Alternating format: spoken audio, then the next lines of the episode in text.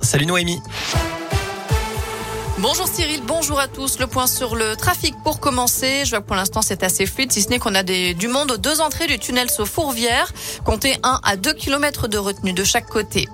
À la une, un drame à Vaux-en-Velin. Selon le progrès, un homme de 34 ans s'est présenté au commissariat la nuit dernière dans un état second.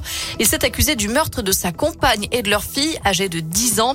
Les corps des victimes ont été découverts dans leur domicile, dans le quartier de la Grapinière, sous des couvertures avec des plaies par arme blanche.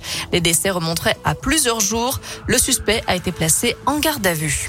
Et puis une enquête a été ouverte à Villeurbanne. Hier soir, deux hommes ont été grièvement blessés à coups de couteau dans le quartier de Buer. Selon plusieurs médias, ils auraient été victimes d'une rixe en pleine rue.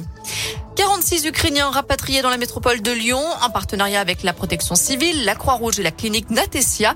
La collectivité a affrété un avion pour la Pologne en début de semaine. Trois tonnes de matériel médical, de secours et d'hygiène a été livré et des familles fuyant la guerre en Ukraine ont été rapatriées en France. Parmi elles, des enfants âgés de 9 mois à 17 ans et des adultes dont deux femmes enceintes prises en charge à Natesia.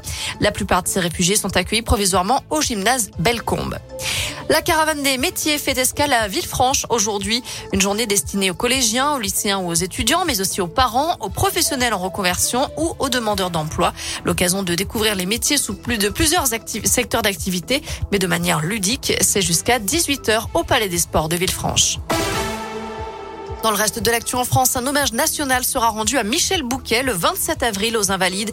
L'acteur est décédé hier à l'âge de 96 ans. Emmanuel Macron, qui sera toujours en fonction, même s'il n'est pas, pas réélu dimanche, euh, présidera la cérémonie. Sur Twitter, il avait rendu hommage à un monstre sacré et à un maître inoubliable, irremplaçable pour des générations d'acteurs. À l'étranger, réouverture des couloirs humanitaires en Ukraine. Les évacuations de civils reprennent via neuf couloirs humanitaires, notamment depuis la ville assiégée de Mariupol dans le sud-est du pays. La suite du décès du footballeur argentin Diego Maradona. Les procureurs en charge de l'enquête ont demandé que le personnel de santé qui s'est occupé de lui soit jugé pour homicide par négligence.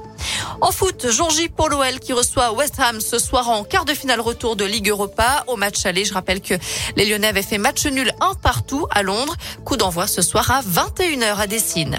Enfin, c'est de la tête féminine la plus titrée de l'histoire. L'américaine Alison Felix annonce prendre sa retraite à la fin de la saison.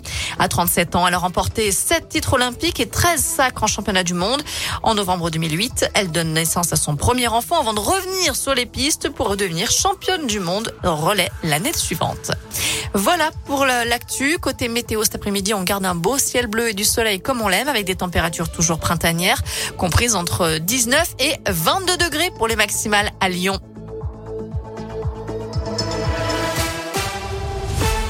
Merci Loé.